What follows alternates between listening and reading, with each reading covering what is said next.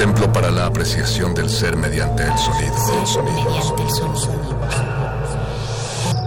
Para nosotros. El sol sale durante la noche. Nuestros gritos llevan la mesura del silencio. Y el descontento está lleno de baile y risas. A todo, incluso a nosotros, nos resistimos. La universidad. Resistencia modulada.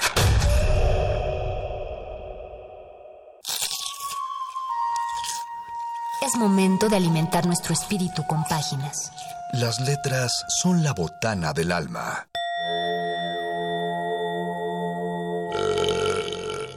Recuerda la máxima. Los libros son como los tacos. Aún los malos son buenos. Muerde lenguas.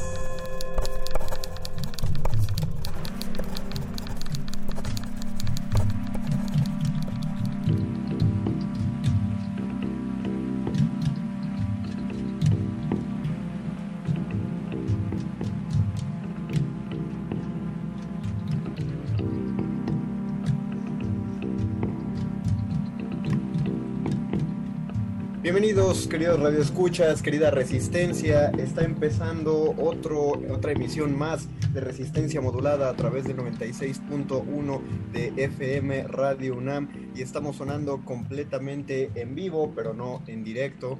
Entonces no sería completamente en vivo, sería parcialmente en vivo. Estamos transmitiendo en vivo, pero no estamos en las instalaciones de Adolfo Prieto 133 allá en la colonia del Valle, sino que estamos utilizando la maravillosa tecnología del Zoom para llevar este muerde lenguas en vivo hasta ustedes. Los saludo a nombre de mi compañero Luis Flores del Mal. Y yo los saludo a nombre de... se asusten si de repente nuestra Nuestras voces se oyen robotizadas, ningún robot nos poseyó, simplemente es que a veces la calidad de las plataformas de videoconferencias falla, no es el internet, no sabemos todavía, y tampoco se saquen de onda si suena el de los tamales o suena el de los elotes, que ya pasó el de los elotes por mi casa, entonces seguramente pronto estará por la casa de Conde, porque estamos transmitiendo desde nuestras casitas. También puede sonar el de los elotes. Eh, deberíamos hacer un compilado de los audios de la ciudad que surgieron en la cuarentena, porque estoy seguro que hay unos audios nuevos. Hay otros que ya eran conocidos, pero se popularizaron más, como los tamalitos de lote, que los hemos mencionado en este programa. Pero ahí eh, los panaderos fueron las grandes estrellas del audio de esta cuarentena. El día de hoy, siguiendo la línea de la lectura del programa que sí fue grabado, que tuvimos el lunes pasado, vamos a hablar acerca de relaciones entre literatura y ejército pareciera en la actualidad y, estaba pensando en la mañana que es más un contexto latinoamericano que lo que tenga que ver con pensar está peleado con lo que tiene que ver con el ejército por cuestiones políticas, pero hubo un momento en el que todo eso estaba demasiado enlazado, vamos a ver si hay un punto de ruptura, se reconcilian, queremos saber la opinión que ustedes que ustedes tienen, cuáles autores conocen que en algún momento agarraron las armas antes de agarrar la pluma o cuántos agarraron las armas después de agarrar la pluma. Les recordamos nuestras redes sociales, estamos en Facebook como Resistencia Modulada, Twitter arroba R Modulada, pueden dejarnos ahí unos comentarios y ahora sí los leeremos al aire porque pues estamos en vivo. Pero antes de eso, Luisito,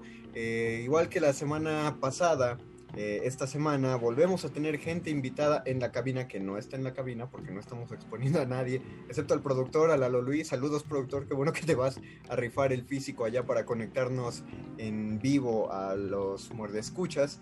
Pero tenemos, eh, tenemos invitados teatrales. Recordarán que hace algunos ayeres, algunas emisiones pasadas de Muerde Lenguas, ya tuvimos eh, a este proyecto y a esta invitada que ha venido más veces más allá de este proyecto porque es una persona muy movida en los escenarios poco convencionales o no convencionales y sobre todo las relaciones que tiene que ver con, con, directamente la teatralidad en función de apoyo a la sociedad. Estoy hablando de nuestra querida amiga Itzel Enciso. Bienvenida Itzel, buenas noches. Puedes desmutear ahora sí.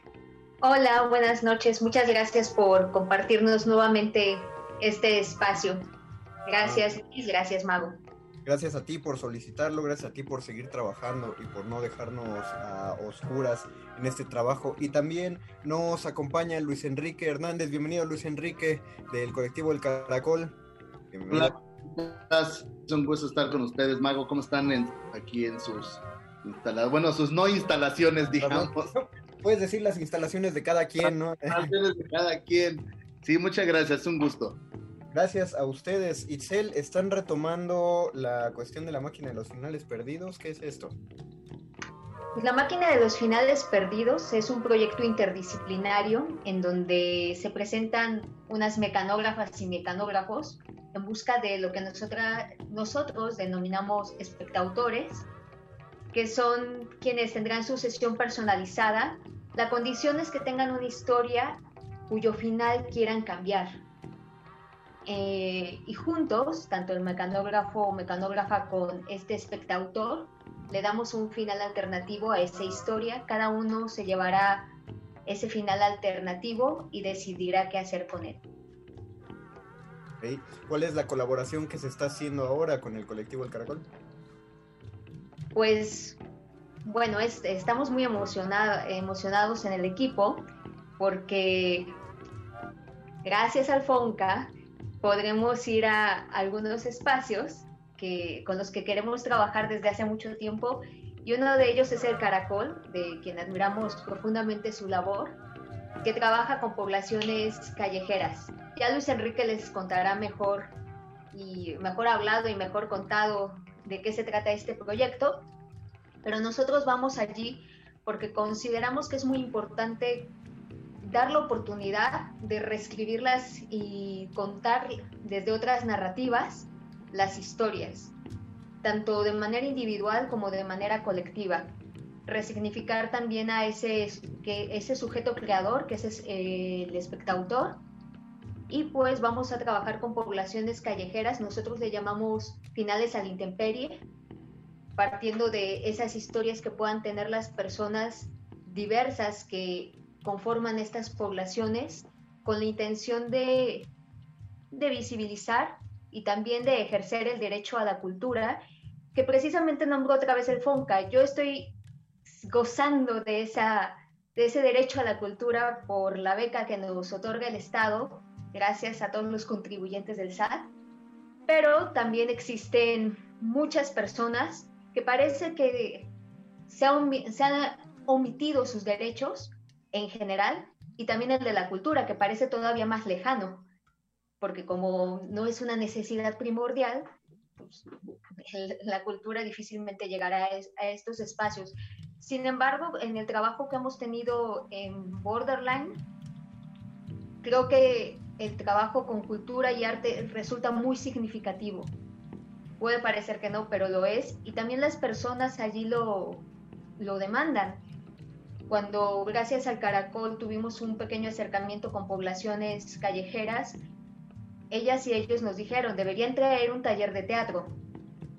Eso significa que sí existe ese interés. También gracias al Caracol hemos tenido la oportunidad de tenerles como público.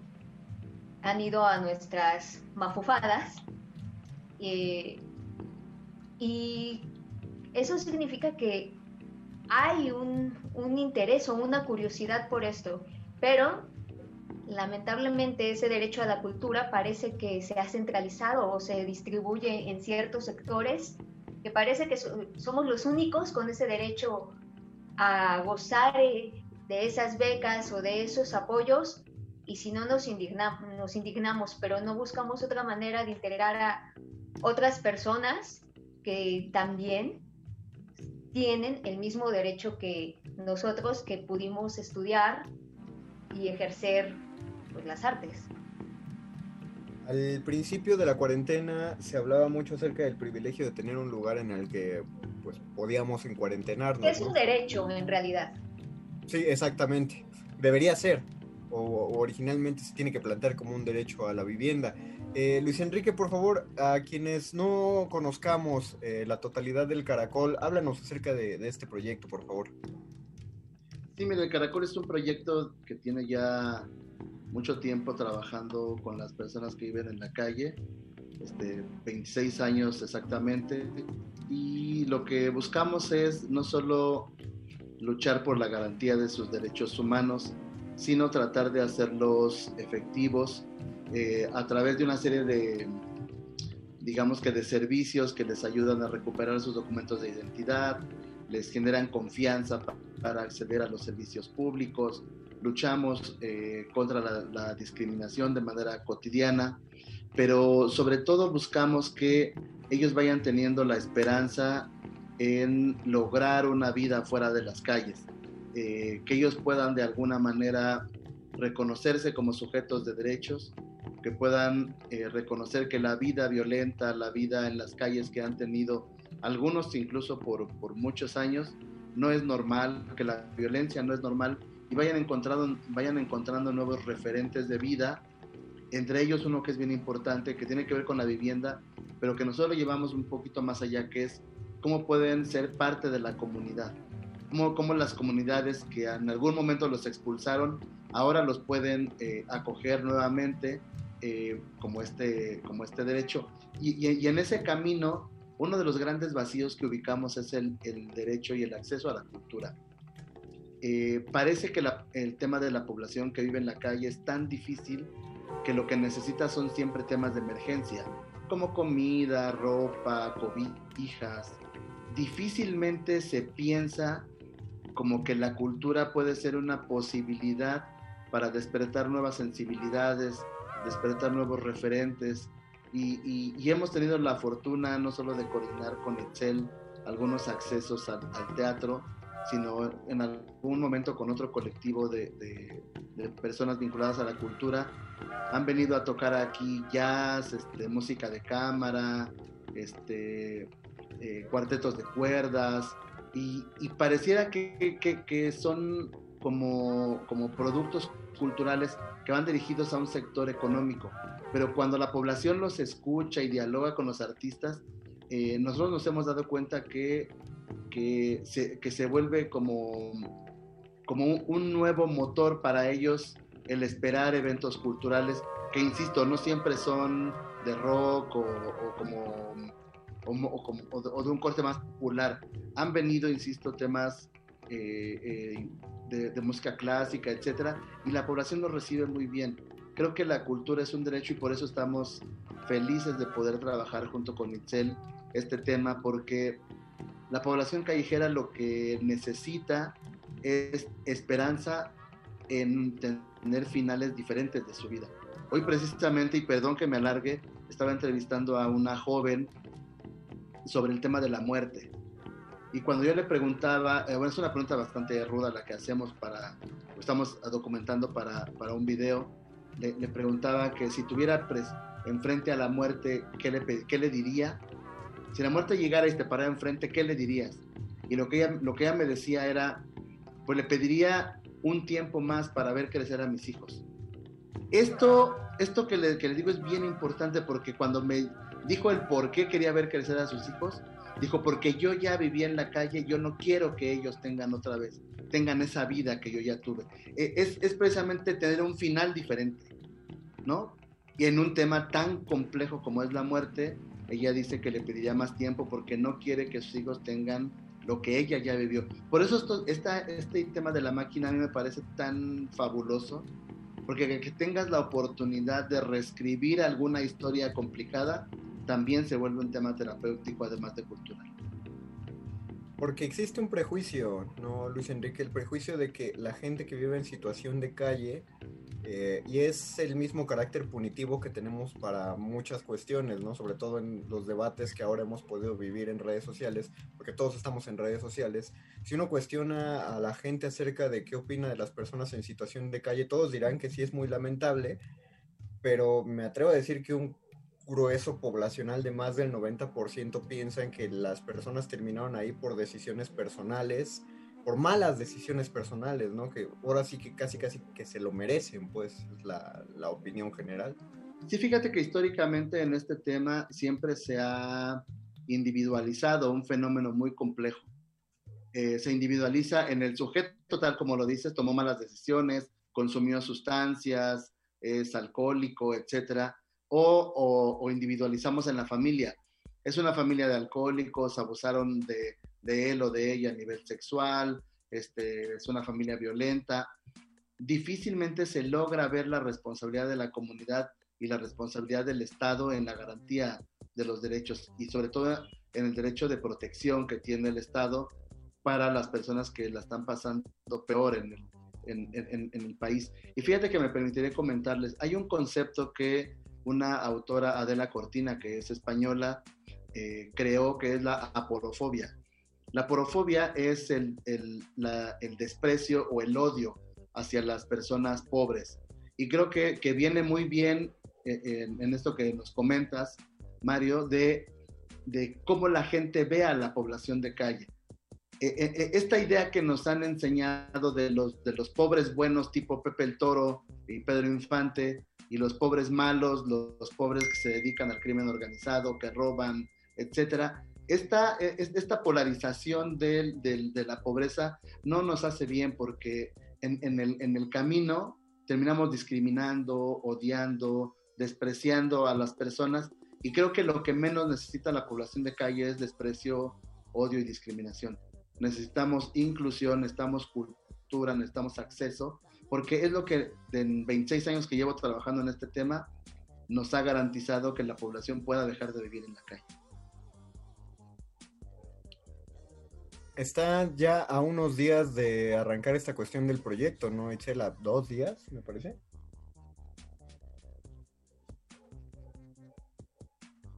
¿Me escucharon? Ah, creo que Itzel se, se trabó. Sí, sí, mira, estamos a dos días. Eh, va, vamos a comenzar. Eh, afortunadamente, eh, ahorita en lo que se conecte Itzel ya te comentará más, pero fíjate que algo que vamos a empezar a hacer es que la máquina va a empezar a funcionar con los educadores y educadoras de calle, porque es, es, son personas que trabajan directamente con la población, que también viven la desesperanza, que viven el... bueno, quienes nos hemos dedicado a este tema hemos vivido muchas historias cruentas y que en algún momento dijimos, ojalá fuera diferente. Y que, y que Itzel, Borderline, se hayan animado a comenzar este trabajo con población calle, con, con educadores de calle, para luego llevarlo con población callejera, de verdad me, me, parece increíble porque todas y todos tenemos derecho a tener un final diferente en algunos temas. Creo que ya llegó Itzel, a ver si ella puede... Este... Eh, comentábamos, Itzel, que ya están a dos días de iniciar el proyecto. Sí, estamos a dos días, estamos muy emocionados y emocionadas. Y como decía Luis Enrique, trabajaremos primero con las y los educadores porque creemos que es algo integral, un universo que involucra a muchas personas y queremos mostrar estas diferentes visiones sobre la misma historia. Creo que también eso es parte de la máquina de los finales perdidos, que en una historia hay muchas historias alrededor y muchas miradas. Creo que eso también permitirá que dejen de ser tan planas y tan vistas desde un solo punto, desde un solo punto de vista, desde una perspectiva frontal y plana que no permite que veamos que hay otros caminos u otras maneras de traducirlas. Comenzamos el viernes y la siguiente semana ya vamos a las calles a trabajar con poblaciones callejeras, con la máquina de los finales perdidos y la siguiente semana daremos un híbrido Frankenstein de taller de teatro, una mezcla de teatro Kamishibai con teatro forum y y unas rarezas que ahí se nos ocurrieron, que parten también de un proyecto que tiene el Caracol. Él comentaba ahora sobre la pregunta de la, de la muerte y nos compartieron la historia de una chica que se llama Belén, que desafortunadamente murió a los 23 años en las calles.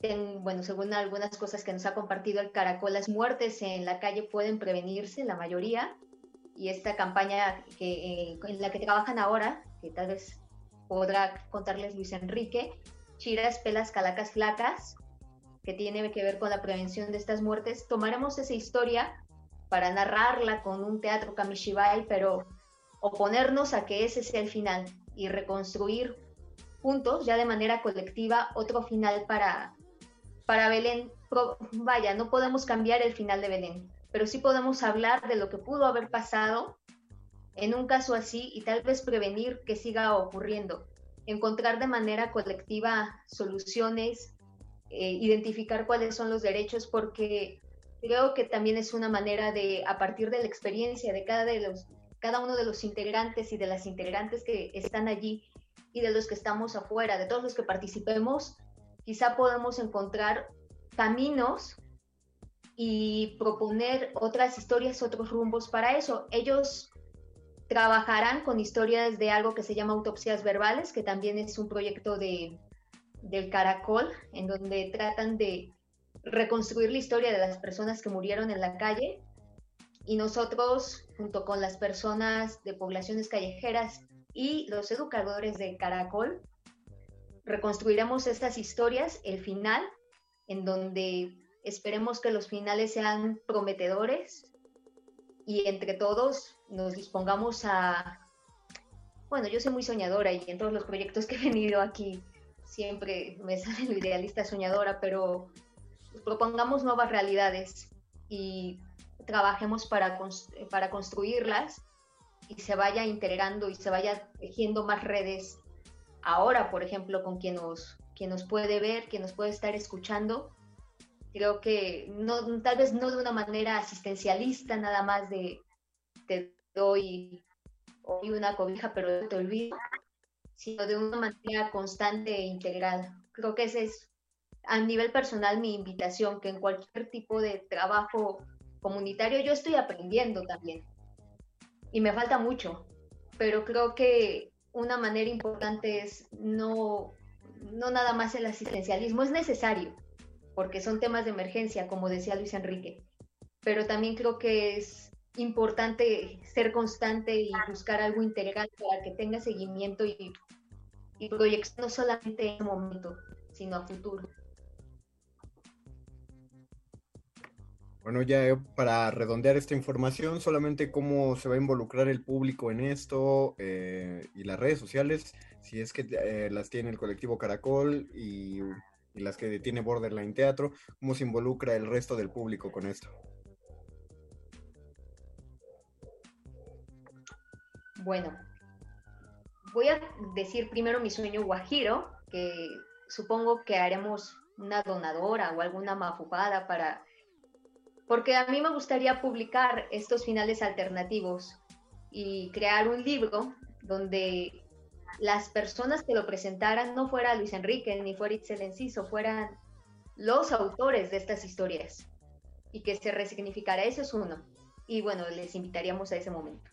Pero lo que sí es un hecho, si la pandemia no, pues no, no, no causa más estragos, si nos lo permite de manera presencial, y si no virtual lo haremos, encontraremos la manera, eh, haremos un pequeño documental, es pequeño, de, eh, será un cortito con lo que hagamos en, esta, en estas intervenciones y la apuesta es que si la pandemia lo permite, quienes lo presenten sean los y las involucradas con apoyo del Caracol, claro, y pues que se conozca y haya un intercambio, haya un punto de encuentro entre el público en general como lo llamas Mario, y las personas de población de calle, el caracol, borderline, que pues tal vez juntos podamos proponer nuevas actividades. No sé cuáles, pero seguramente podrá haber muchas. Y esto será en diciembre, por ahí del 6 de diciembre, si no me equivoco. Ok, perfecto. Entonces, eh, algo con lo que quieran dejar la audiencia. Eh, dónde pueden seguir este proyecto, dónde se pueden enterar más acerca de el trabajo individual de Luis Enrique, de Isel. Este, bueno, si quieres, en el Caracol pueden seguirnos en arroba el Caracol AC, Twitter, Facebook, Instagram. Este, ahí pueden encontrar todo lo que estamos haciendo. Estamos subiendo muchos videos en vivo sobre las actividades directas en calle.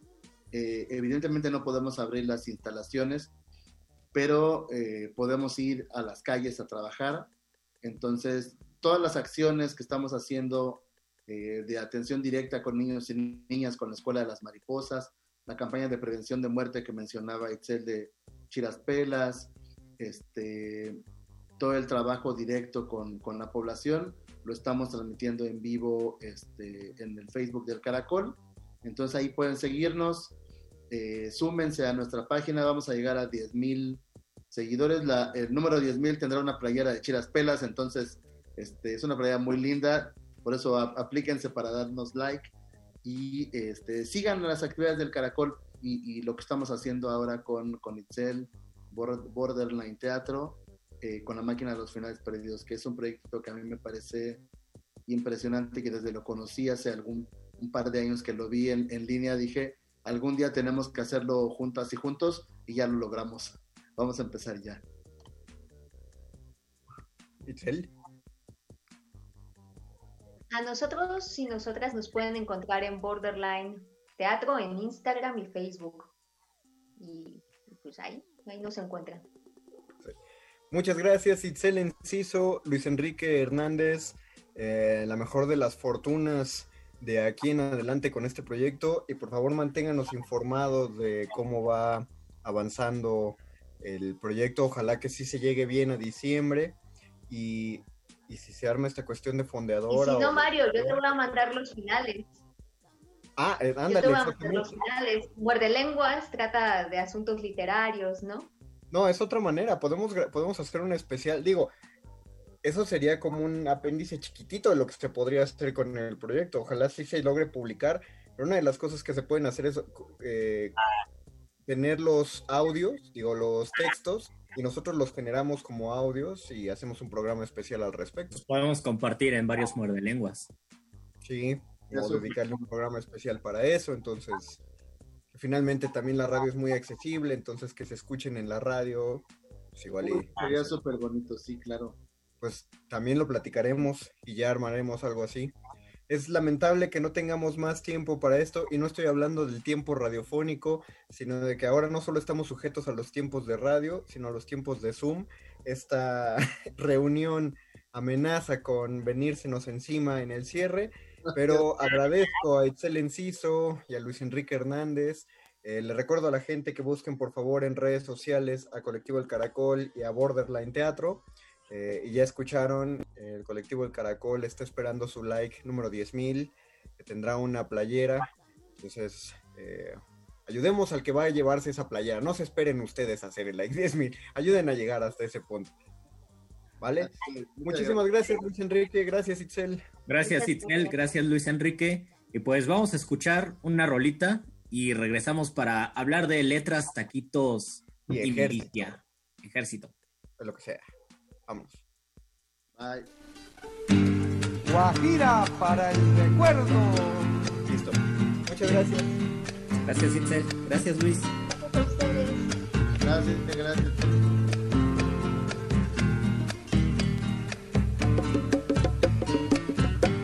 Aprendimos a quererte desde la histórica altura donde el sol de tu bravura le puso cerco a la muerte. Aquí se queda la clara, la entrañable transparencia de tu querida presencia, comandante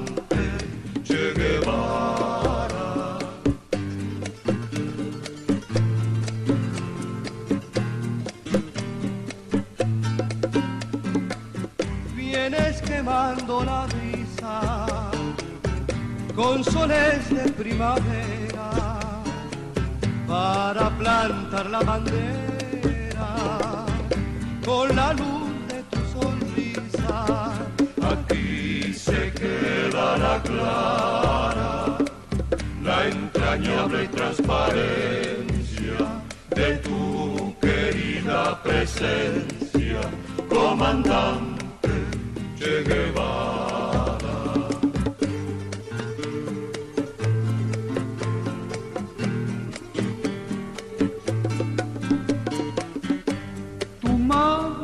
Gloriosa fuerte sobre la historia dispara cuando todo Santa Clara se despierta para verte.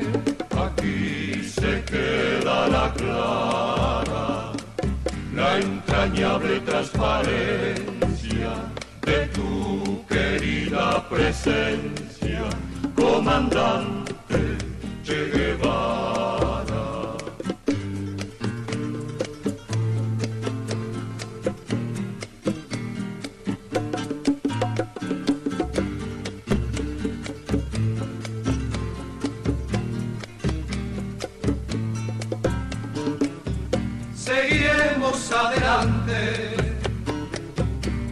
Junto a ti seguimos, y con Cuba te decimos, hasta siempre comandante. Aquí se queda la clara, la entrañable transparencia de tu querida presencia, comandante.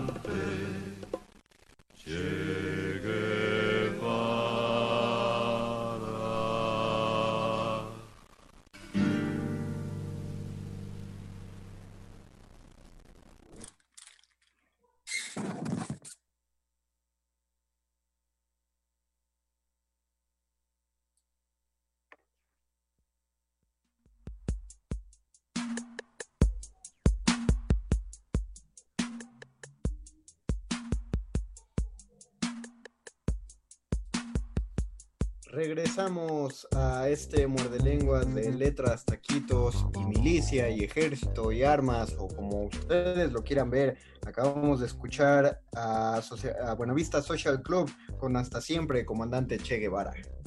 En, en dos días, el 9 de octubre, va a cumplir 53 años de que lo asesinaron en Bolivia. Quizás por eso la, la pusimos. Quizá es una de las muchas explicaciones que podría haber. Ustedes formulen sus teorías.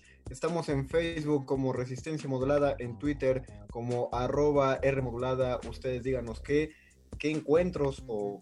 Es que digo encuentros porque es más fácil eh, dar con algún desencuentro entre la, la literatura y, y el, y el ejército, o las milicias, o el combate, o las guerras, porque lo hacemos de una manera muy di- dicotómica, ¿no?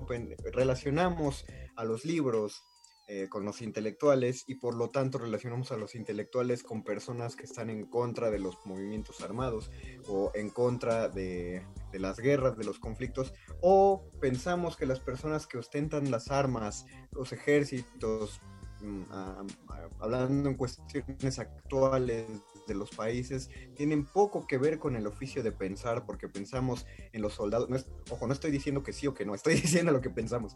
Que, los soldados son personas más casi robotizadas, que siguen órdenes y que no, no se cuestionan, están, están hechos, están entrenados para no cuestionarse estas decisiones, que es todo lo contrario al oficio de pensar, relacionamos directamente con la literatura, con la intelectualada, pero al menos a la vista de situaciones recientes, de, de los debates que ya mencionamos que hay en redes sociales, de la clase de ideologías que muchas de las personas, comillas, liberales, cierto comillas, eh, tienen hacia ciertos segmentos poblacionales, pues no creo que haya mucha diferencia en algunos pensares, o más bien no creo que la, que la división sea tan marcada. eh, no, no veo, al menos en, en- acerca de, de- al, debatir o, al- o en la manera de comportarse que una que las personas de humanidades sean más pacíficos o más pacifistas que, el resto de sus congéneres que se dedican a las armas. Digo, eh, probablemente en las nuevas generaciones ya esté habiendo otra, otra manera de pe- pensar, pero al menos en toda la, todavía la generación a la que pertenecemos Luis y yo, hay una cuestión todavía de mucha agresividad, de mucha vehemencia por parte del que sabe, bueno, o del que dice que sabe.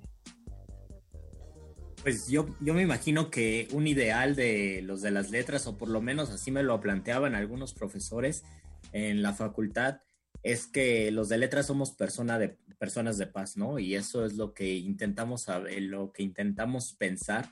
Pero cuando nos metemos a la carrera de letras, nos damos cuenta de los oficios que han tenido los escritores y cómo a lo largo del tiempo las figuras de la literatura, de distintas literaturas y de distintas geografías, han tenido que ganarse la vida de formas muy diferentes y que ahora el perfil del escritor que quizás ya lleva unos 50 años o bueno, quizás los escritores formados en letras ya están cumpliendo los 60 años más o menos, 60 y tantos.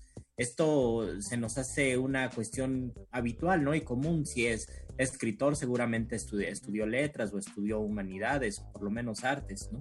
Y sin embargo antes no era así. Ya habíamos hablado hace un par de años que los escritores en un principio eran abogados, ¿no? Y se dedicaban a las leyes y de allí se pasaban a la escritura. Pero también hay, hubo otros tiempos en nuestra tradición hispánica donde los escritores eran parte del ejército y el iniciador de los siglos de oro, Garcilaso de la Vega, era un soldado de Carlos V y era un soldado contemporáneo a Carlos V y contemporáneo a Hernán Cortés, es decir, eran hubieran sido hasta amigos de milicia, nada más que combatían en diferentes, en diferentes lugares y en el siglo XX también existieron escritores, no en nuestra tradición hispánica, pero en otras literaturas existieron escritores que eran parte de la milicia. Yo creo que uno de los, eh, de los más sorprendentes es Saint-Exupéry, el del Principito. Él fue parte de la milicia, pero así como él eh, existieron muchos y me parece que hay muchas figuras del Premio Nobel que si bien eh, que combatieron en la Primera o en la Segunda Guerra Mundial y también a partir de allí formaron su visión como escritores. Creo que el caso más paradigmático, que a mí se me hace paradigmático en la literatura hispanoamericana, es de un nicaragüense que se llamaba Salomón de la Selva, que escribió un libro muy, muy bello, un poemario muy bello que se llama El Soldado Desconocido. Salomón de la Selva, no sé por qué razón era nicaragüense y es posterior a Rubén Darío, nació por ahí de 1891, 1895, es decir, estaba joven cuando combatió en la Primera Guerra Mundial. En la Primera Guerra Mundial llegó a Inglaterra y fue parte del ejército británico y ahí escribió este poemario que se llama El Soldado Desconocido, donde hay una humanización de los soldados y es muy interesante ver esto. Hay una humanización de los soldados y una manera de mirar a los enemigos no como enemigos, sino como humanos, ¿no? Porque al final de cuentas él no estaba yo me imagino, él no estaba simpatizando con una causa, ¿no? Él estaba allí por fuerzas del destino y a partir de allí piensa qué es la humanidad y por qué nos estamos matando, ¿no? Entre todos. Escribe un poema a un preso alemán y dice que seguramente su papá tocó el violonchelo y su abuelo seguramente era filósofo. Es un poema fabuloso y todos los poemas de Salomón de la Selva son muy buenos y después acabó creo viviendo en México un tiempo, no recuerdo en dónde murió, pero es uno de los poetas más importantes después de Rubén Darío, es de los poetas más importantes. Pero así como Salomón de la Selva, que es también curioso pensar qué es lo que hace un, que un soldado se vuelva poeta o que un soldado se vuelva narrador. Eh, debe existir otros casos, ¿no? Por ejemplo, está el de Miguel Hernández, que no era un soldado realmente, pero que combatía eh, contra el régimen, ¿no? Y este, estuvo durante la Guerra Civil Española y creo que ustedes deben conocer un poema maravilloso de Miguel Hernández que se llama Canción del Esposo Soldado, que es súper llegador, es muy bello el poema y otra vez existe una humanización de, de la milicia y de los ejércitos y de la guerra o más bien la capacidad de ser humanos a pesar de esos conflictos. Y creo que es una buena invitación para las personas que se acercan a las biografías de los autores, saber cómo, cuál es nuestra calidad humana y cuál es nuestra visión del mundo y cómo aun cuando haya eh, escritores que hayan tomado las armas o que en algún momento hayan simpatizado en otro momento de su vida, pudieron cambiar, ¿no? Y pudieron tener una percepción distinta del mundo. Y, y sí parte de una percepción que cada nación tiene acerca de los ejércitos. Eh, insisto, ahorita con los ejemplos que pusiste me parece que es una cuestión más latinoamericana o incluso hispanohablante, porque ya cuando se habla de ejército en España, inmediatamente el primer referente o el referente más cercano que se tiene es el de la guerra civil, eh, donde ya empieza a haber conflictos entre eh, las dictaduras militares que observan a los escritores, comillas, pensadores, como una amenaza ante los, los, eh, los estatutos políticos que ellos marcan. Eh, pero si nos vamos a otro tipo de tradiciones, por ejemplo, el que está entre humanos monstruos, es Ernest Hemingway en su libro Adiós a las armas y justamente es empieza con un soldado que ya está desencantado de la guerra pero es muy bonito que tú sientes el desencanto, porque para sentir el desencanto, de alguna manera tuvo que haber un encanto dentro del, mismo círculo militar. Para el momento que leemos esto, el soldado, eh, hace, hace tiempo que lo leí, entonces se me barra el nombre, eh, este soldado ya no está, eh, ya no está a gusto, ya se está cuestionando mucho de, por qué están haciendo lo que están lo, que están haciendo, por qué viven de esa manera, pero ve al resto de los soldados eh, estadounidenses que, no, ellos están todavía, están bien, porque en Estados Unidos hay una mentalidad muy de el, ejército es uno de los tops a los que se puede llegar. Haciendo un pequeño paréntesis de lo que decías Luis hace rato, eh, podemos ubicar en los autores clásicos de siglo de oro, de, clásico francés, de isabelino británico, todos pasaron por las armas de una, de una u otra manera, pero también hay que pensar que en la época pues eras también soldado, era era un gran honor, finalmente estabas peleando ante una corona que sí era lo que creías, ¿no? Era, eh, estaba a la par de la iglesia, que también era parte de tu ideología. Era tu eh, fonca, ¿no? Era, tu fonca, exactamente. Y, y, tú lo dijiste también que eh, uno estudiaba, eh, bueno, en la actualidad ya uno estudia letras y uno relaciona que el escritor estudió letras, pero en la antigüedad no. Pero hay que pensar que en la antigüedad la literatura no era una carrera como tal, sin embargo la literatura era una parte integral de todas las carreras, principalmente de las de leyes, ¿no? De lo que pudo ser el origen de derecho. Eh, Juan Ruiz del Arcón estudió, estudia leyes en, España, se va a, Salamanca a estudiar leyes, pero todos los que estudiaban leyes tenían que saber hablar fluidamente griego y, latín, y para estudiar el griego y el latín tenían que leer a los autores clásicos. La cuestión, por ejemplo, con Lope de Vega es que él había leído esos autores, pero cuando era más niño, de ahí surge eh, la sensación de que era una especie de un pequeño Mozart, pero, pero teatral. Es decir, las letras seguían formando una parte fundamental de, la educación de cualquiera se dedicara a lo que se dedicara. Y uno podía hacer tres grandes cosas en la vida, o este, abogado, o eh, doctor, o soldado. Ya de ahí empiezan a entrar los notarios y el resto de las, de las profesiones eh, pero principalmente eran, eran estos tres. No, está, no es difícil entonces pensar que se aproximaran al ejercicio literario porque sí convivieron con él durante su formación, cosa que no podemos hablar eh, mucho en la actualidad. Digo, yo la verdad voy a hablar en la ignorancia, desconozco cómo estén los planes de estudio ahora y si todavía existen los famosos libros de lecturas de la SEP, eh, que puedo decir sin temor a equivocarme que por más horrendo que fueran nuestro, nuestros maestros en la primaria, por menos preparados que estuvieran, o el peor maestro de español que nos hubiera tocado en la secundaria, que eran improvisados, y sí lo estoy diciendo porque mi maestra de español de la secundaria en realidad se había titulado como maestra de educación física, pero la pusieron a dar español porque es español, eh, aún así los libros de la SEP de lecturas, los tenemos muy guardados en nuestro corazoncito porque tenían excelentes lecturas.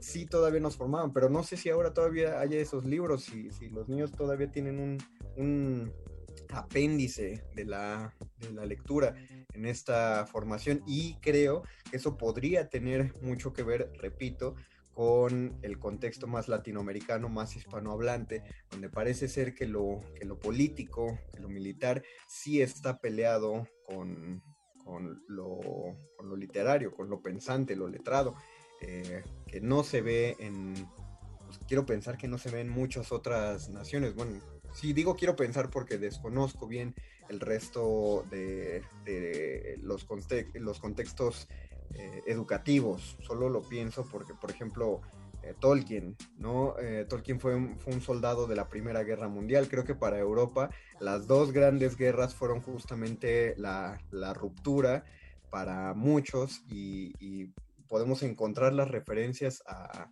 estas dos grandes guerras en pues, toda la literatura del siglo XX. Bueno, a partir de los años 20, ¿no? Pero una, ocho décadas de literatura.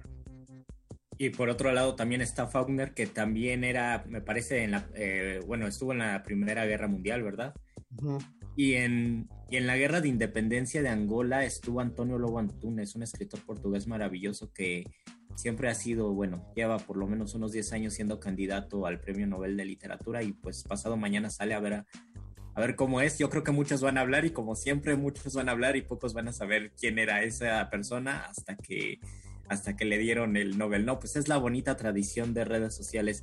Y aquí en Latinoamérica yo creo que sí es muy diferente la manera en que concebimos al, a la persona del ejército y a la persona letrada. Tendríamos que preguntarnos también cómo se dan las clases de literatura en el ejército mexicano, ¿no? Los estudiantes, los cadetes, cómo toman clases de literatura y quiénes están dando esas clases de literatura. Un compañero de la facultad eh, de mi generación dio clases de literatura en el ejército. Me parece que él dio clases en la Marina y dijo que sí era una experiencia rara, pero no me contó más. Entonces sí ya me está dando curiosidad, ¿no? Saber cuál es la forma en que se sensibilizan y cuál es la forma en que, pues si les lees un poema, ¿qué dicen, no? Y cómo, y cómo reaccionan ante un poema. Porque también esto pasa muchísimo también en la policía y en, sobre todo en las policías, ¿no? Eh, se habla mucho de, de los policías iletrados y en realidad pues de repente salen noticias como que un policía publicó un libro de poemas, ¿no? Y esto Eso fue esta cuarentena, yo quiero leer ese, ese, libro. De hecho, pasó dos veces. En esta cuarentena hubo un, un, policía que publicó un libro, pero hace como dos años hubo otro que dijo, yo escribía desde hace mucho tiempo, así que conseguí, así que junté todos mis poemas y me lo publicaron y a mí me dan ganas de conocerlo. Es que uno de ellos ganó un concurso. Ah, es verdad. fue el de esta cuarentena o el anterior, pero sí, ya hay dos libros por ahí rondando. Habría que leerlos. Eh, yo no voy a, voy a dar el beneficio de la duda incluso, pero sí quiero leerlos. Lamentablemente por ahora se nos va el tiempo porque ya tiene que entrar el charro del 8 con su maravillosa sección de Bécame Mucho para que ustedes obtengan su propio Fonca que puede tener cualquier otro nombre. Pero antes leo el comentario de Javier GJ que nos escribió en Twitter. Emisión en vivo, bien. En respuesta a su pregunta, Apollinaire es el poeta ejemplar de la relación entre la guerra y la poesía, él y Arquíloco. Saludos a la resistencia. Yo solo voy a recomendar dos libros que son mis favoritos que tienen la unión de literatura y guerra que es eh, Los Siete contra Tebas, que como obra teatral, eh, sinceramente a mí me parece muy aburrida como obra teatral, pero tiene una maravillosa descripción de los siete ejércitos que invaden Tebas y por supuesto Pantaleón y las visitadoras. No digo más. Si no lo topan, eh, búsquense un PDF. De verdad, se van a reír. Mario Vargas Llosa. Ya no decimos más. Y no decimos nada. y pues, ¿concluimos, Luis? ¿O? Pues ahora sí, vamos a concluir porque sigue el Echarrey. Ustedes deben anotar eh, toda la información que nos proporcione el charro para ganarnos una beca. Recuerden que la beca es de quien la trabaja. Y mientras tanto, agradecemos a la Lolui por estar pendiente de nosotros. Muchas gracias, querida Resistencia, por estar aquí. La otra semana vamos grabados, pero yo creo que en 15 días otra vez nos aventamos un en vivo. En 15 días volveremos en vivo. Por ahora nos vamos. Muchas gracias a los operadores allí en cabina en Radio UNAM en el 96.1. Saludamos al charro y les recordamos resistencia que quedan todavía dos horas. Mientras tanto, se, de, se despiden de esta sesión, de esta junta online. Luis Flores del Mal. Y el Mago Conde. Adiós. Adiós. Última enseñanza del día. El dinero no compra la felicidad. Pero compra libros y tacos. Y eso se le parece mucho. Medítalo.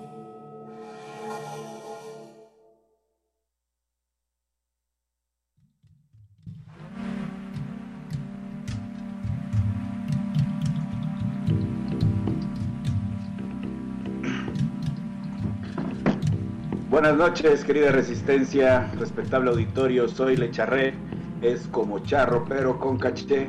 Sean bienvenidos a una emisión más de Bécame Mucho.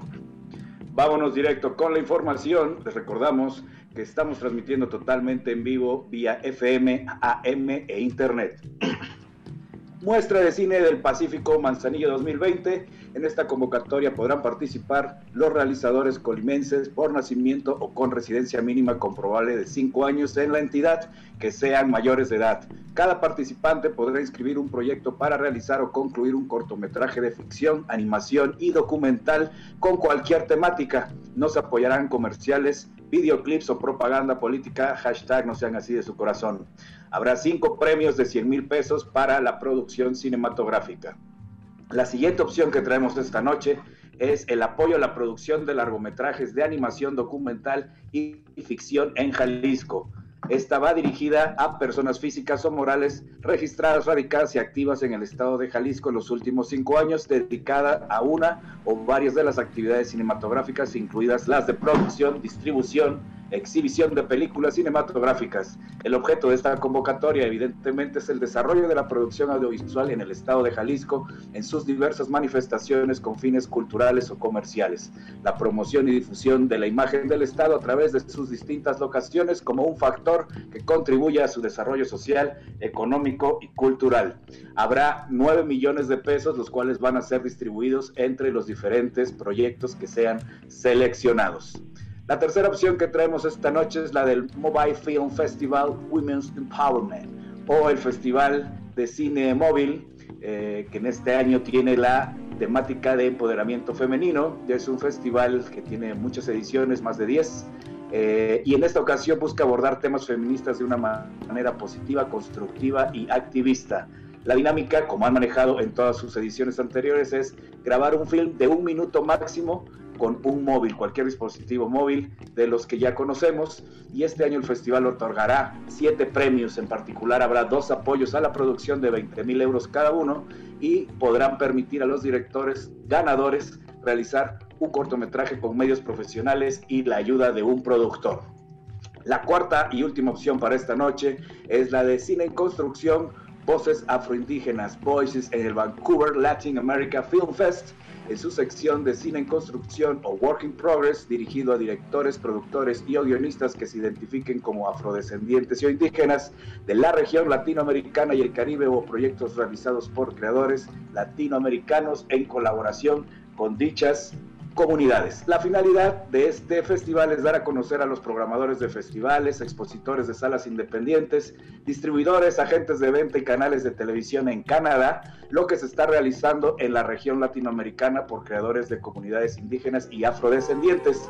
Habrá siete finalistas y habrá un gran premio de 3 mil dólares. Pero quienes no tenían lápiz y papel a la mano no se preocupen, pues pueden consultar las opciones mencionadas hoy en las redes oficiales de Resistencia Modulada. Tanto estas y muchas otras convocatorias pueden consultarlas en mi fanpage de Lecha Re y sigan con la programación de Resistencia Modulada totalmente en vivo por FM, AM e Internet. Mientras os dejo con el tema Human Being de Van Halen en honor al lamentable fallecimiento de uno de los últimos rockstars, Eddie Van Halen, quien ayer perdió la batalla contra el cáncer, lo cual me llega al cora. Nos escuchamos la próxima semana con más opciones en donde puedan aplicar mexicanos porque la beca es de quien la trabaja.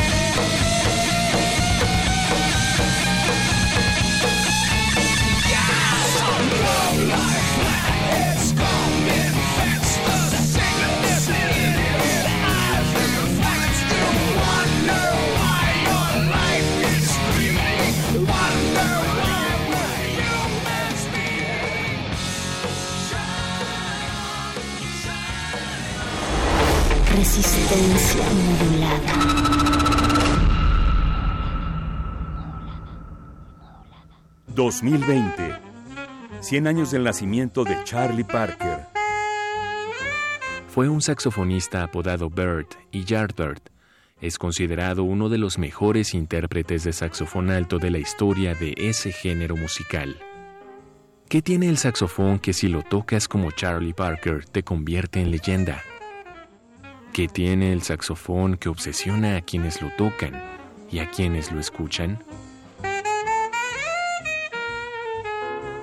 No, es que el saxofón es el, a mí en un particular me parece que te toca, eso es, suenas tú.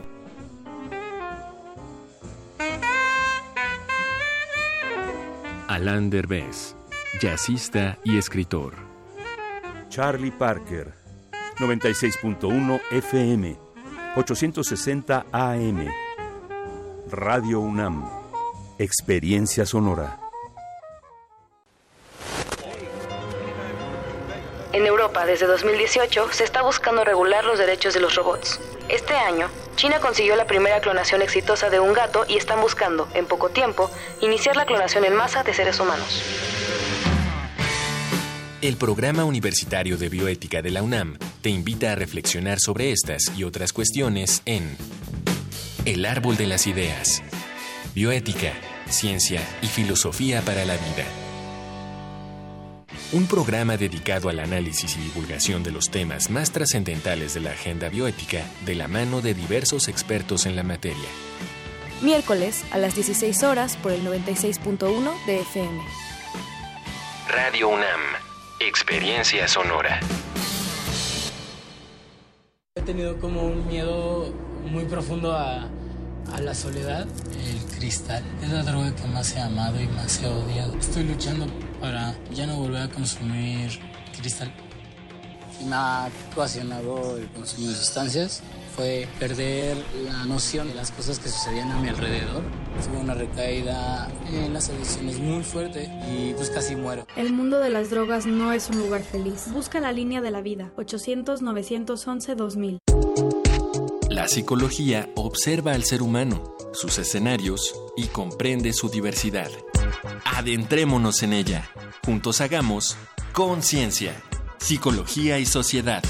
Cuarta temporada. Un programa de análisis y reflexión con Berenice Camacho y los doctores Mariana Gutiérrez Lara, Jorge Álvarez Martínez y Laura Ramos Langurén. Todos los lunes a las 18 horas por el 96.1 de FM y su retransmisión los jueves a las 16 horas por el 860 de AM. O si lo prefieres, escucha el podcast en radiopodcast.unam.mx. Radio UNAM, experiencia sonora.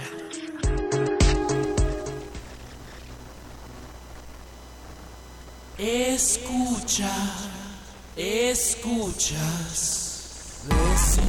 Resistencia modulada.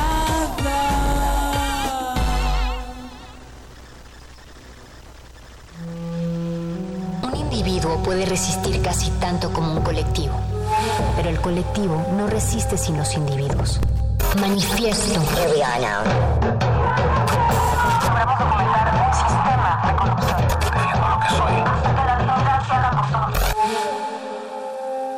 No hay sonidos distintos, solo separados. Tu cuerpo es una revolución. Manifiéstate.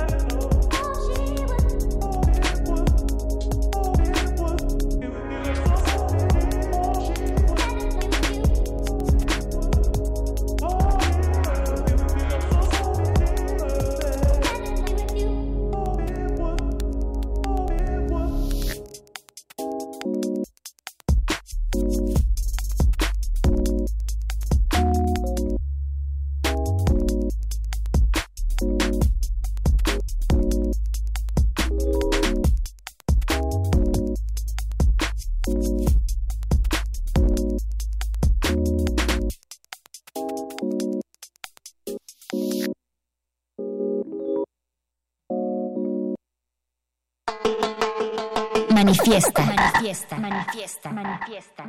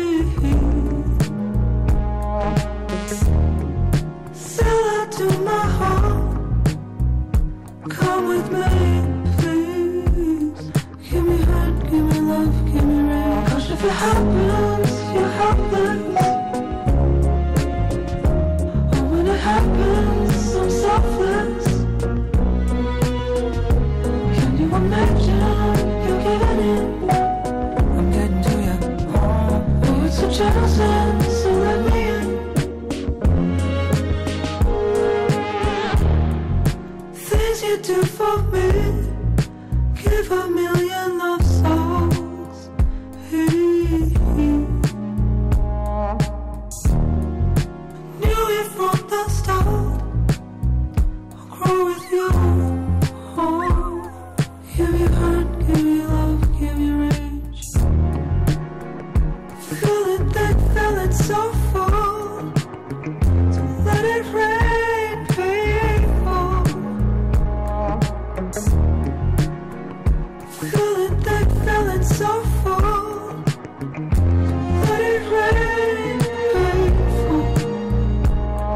never happened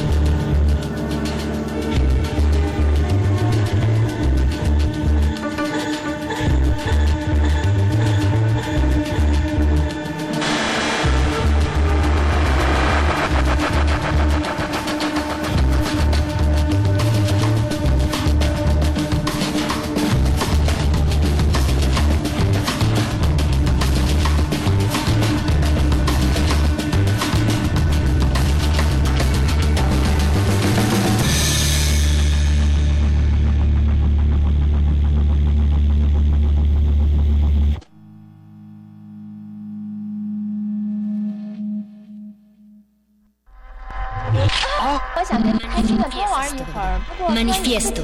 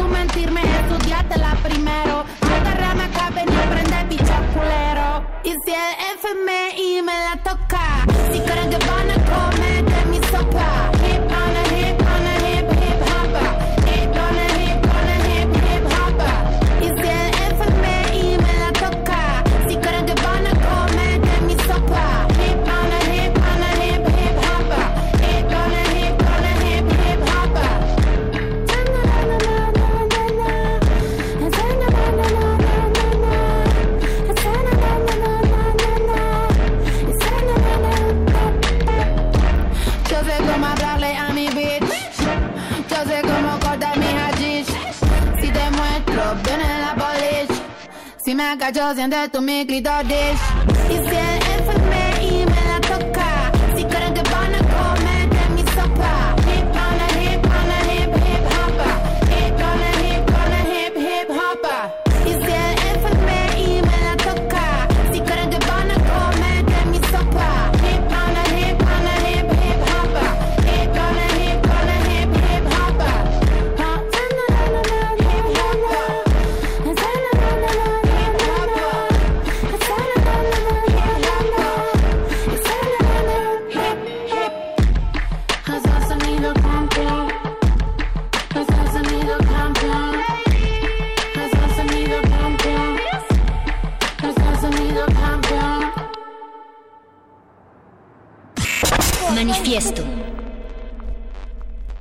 Mensaje del rector Enrique Graue Vigers.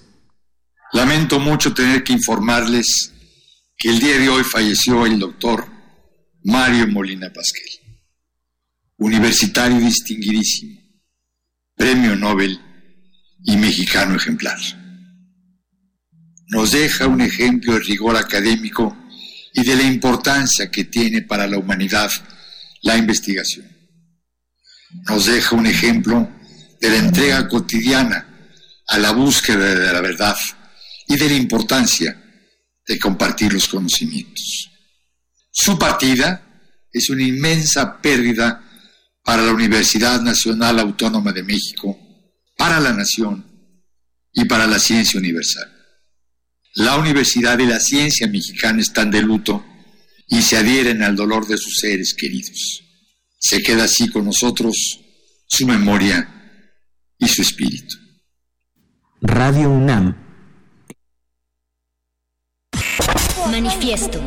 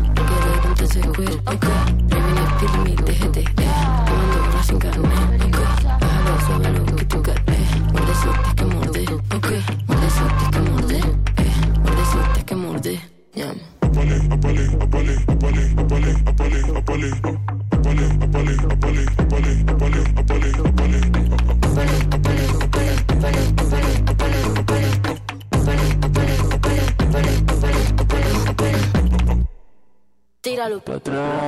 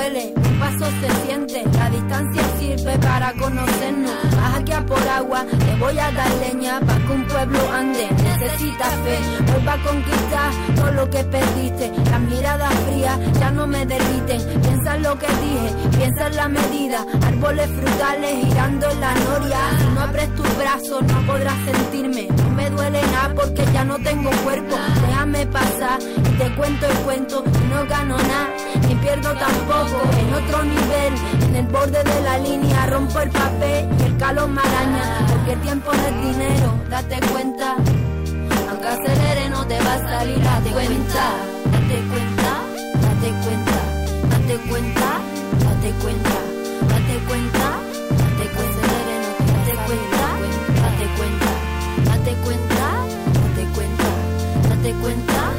date cuenta, date cuenta. Nunca se no te va a salir la cuenta.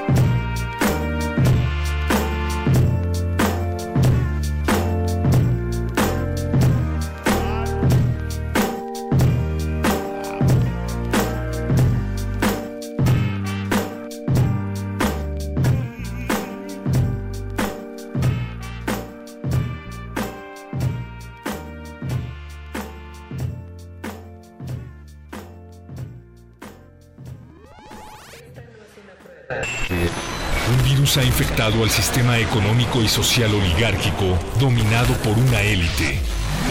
Por primera vez en la historia reciente, la máquina se detuvo por un instante. Cuando la normalidad es el problema, no queremos regresar a ella. Queremos hackearla. Queremos Resistencia.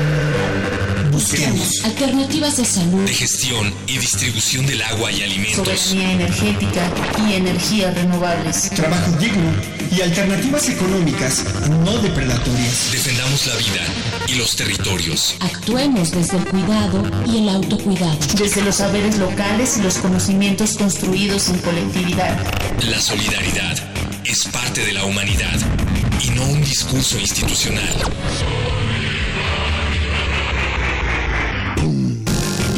Por ti misma. Cuestiona a la autoridad. Es tiempo de crear. Otro fin del mundo es posible. Resistencia modulada. Hackea el presente.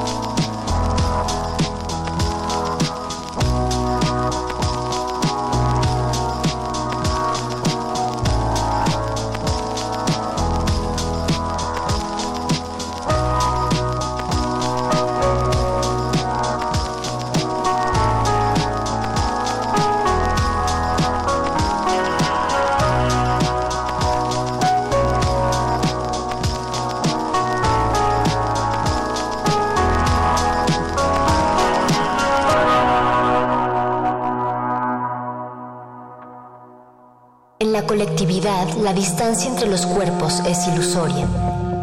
Pero en esa distancia está nuestro manifiesto.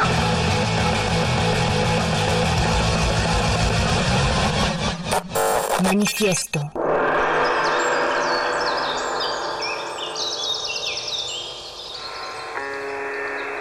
Atención, tengan mucho cuidado. Primero empiezan con las rodillas, después los cubrebocas. Óiganme bien, por favor. Mirad al campo. Cuidado con el... Hay nada de qué preocuparse. No hay nada que debas pensar. Todo está bien. Nada está mal. Si te mueves, te expones. El mundo exterior no debe preocuparte. Todo va a estar bien. Resistencia modulada 5G. Bienvenidos al nuevo orden radiofónico. Como dijo el sabio Playlist Zoo, el viaje de las mil canciones empieza siempre con la primera reproducción.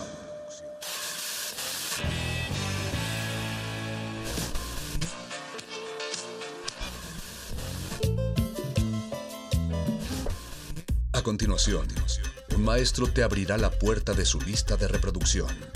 El resto va por tu cuenta. Play listo.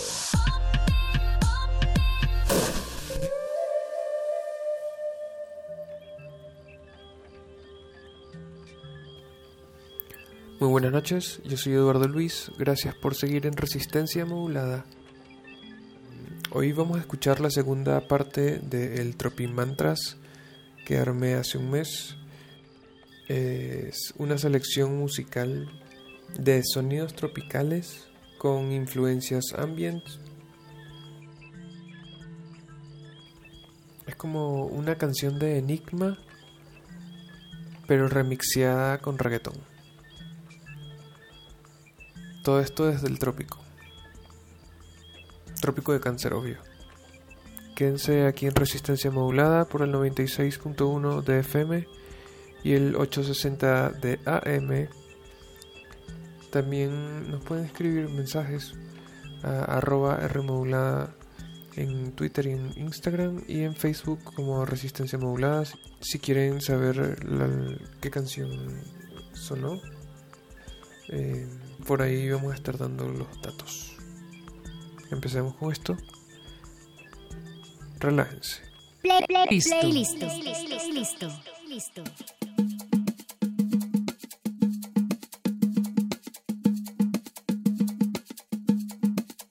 Sorry if my moods are rubbing off on you. You might like me too much for your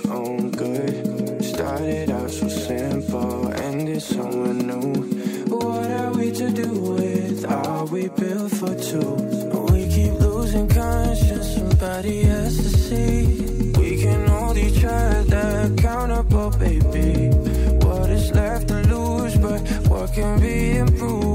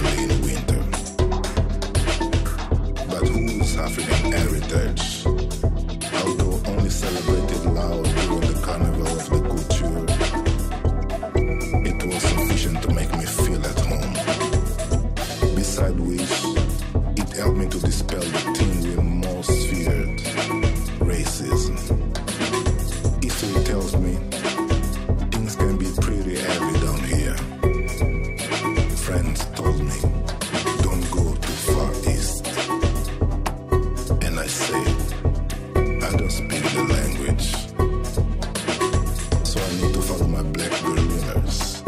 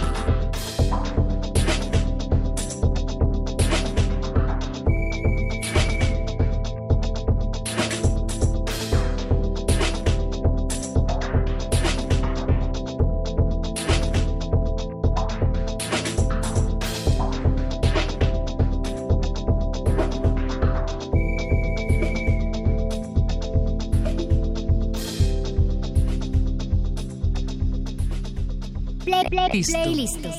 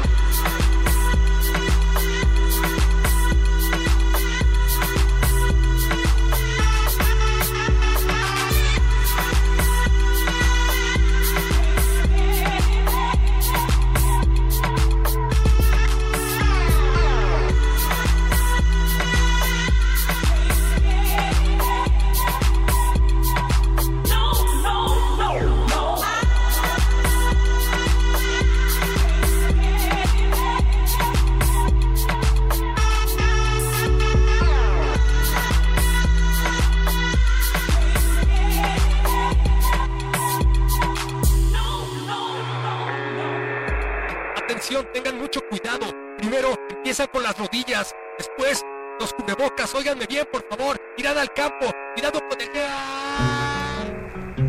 No hay nada de qué preocuparse. No hay nada que debas pensar. Todo está bien. Nada está mal. Si te mueves, te expones. El mundo exterior no debe preocuparte. Todo va a estar bien. Resistencia modulada 5G. Bienvenidos al nuevo orden radiofónico.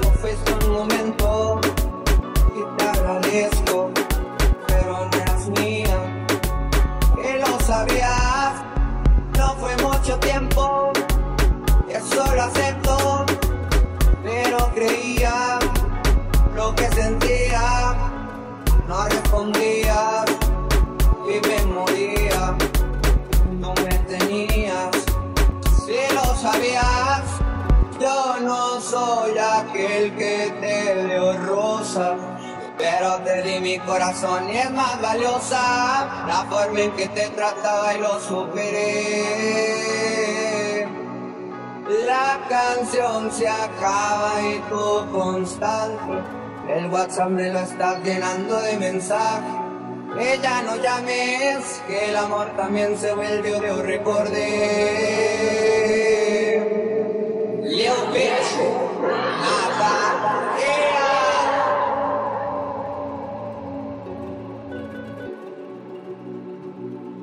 Y te agradezco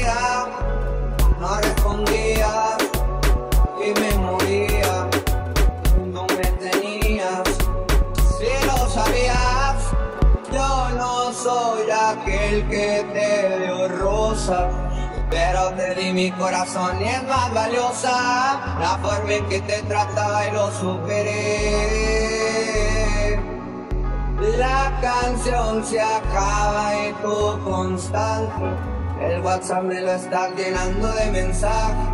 Que ya no llames, que el amor también se vuelve un recordé. Leo bitch, nada.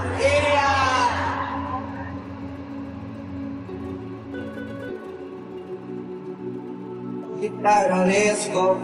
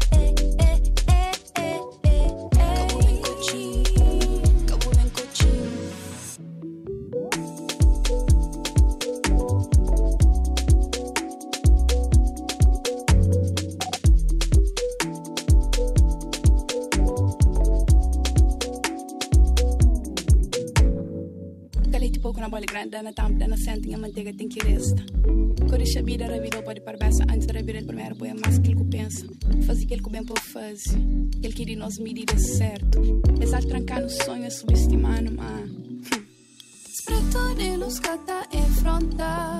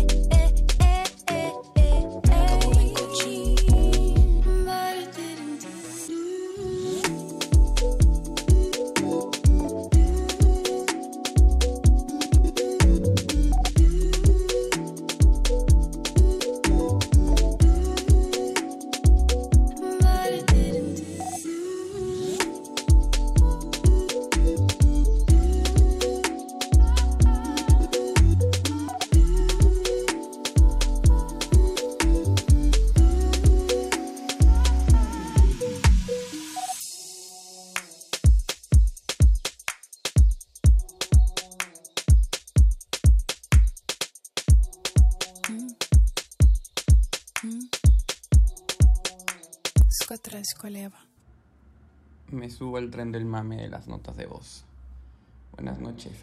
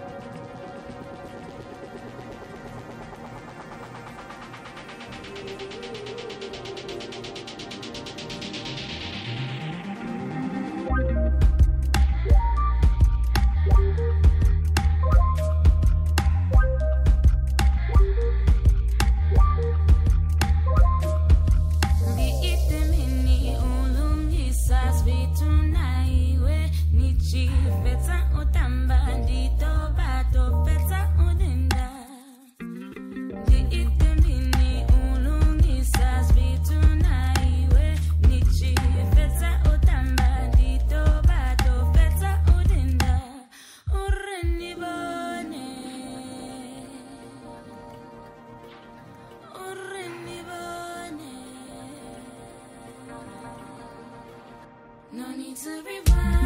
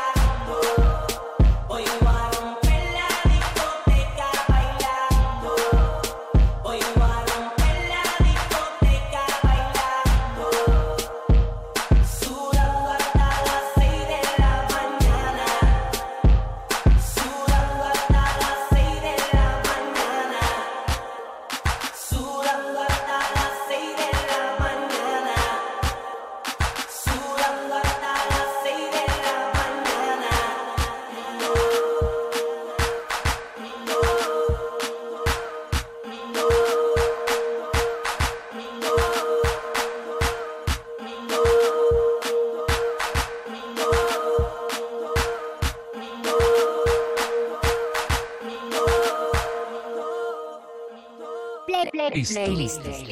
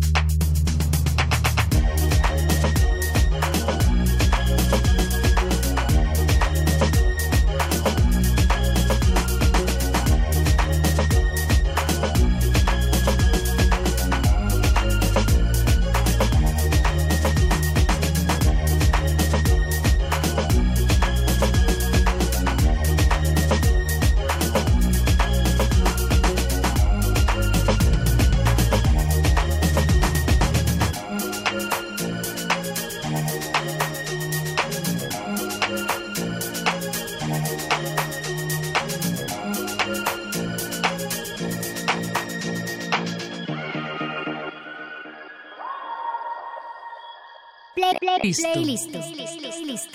Listo. Allá en la puerta del cielo. Allá en la puerta del cielo, lo lo. Todos están celebrando. Porque mi San Juan Bautista del sueño